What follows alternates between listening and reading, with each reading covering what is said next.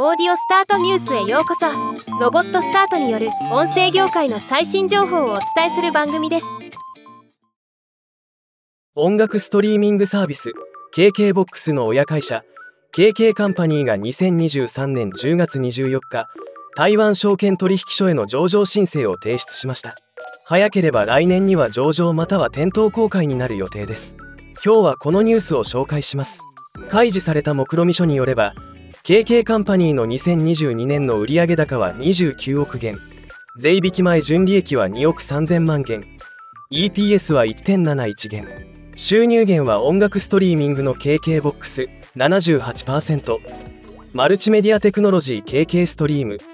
21%クラウドインテリジェンス GoingCloud。1%の3つの事業となっています。また株主構成は KDDI45% GIC17%、HTC8% と続きます。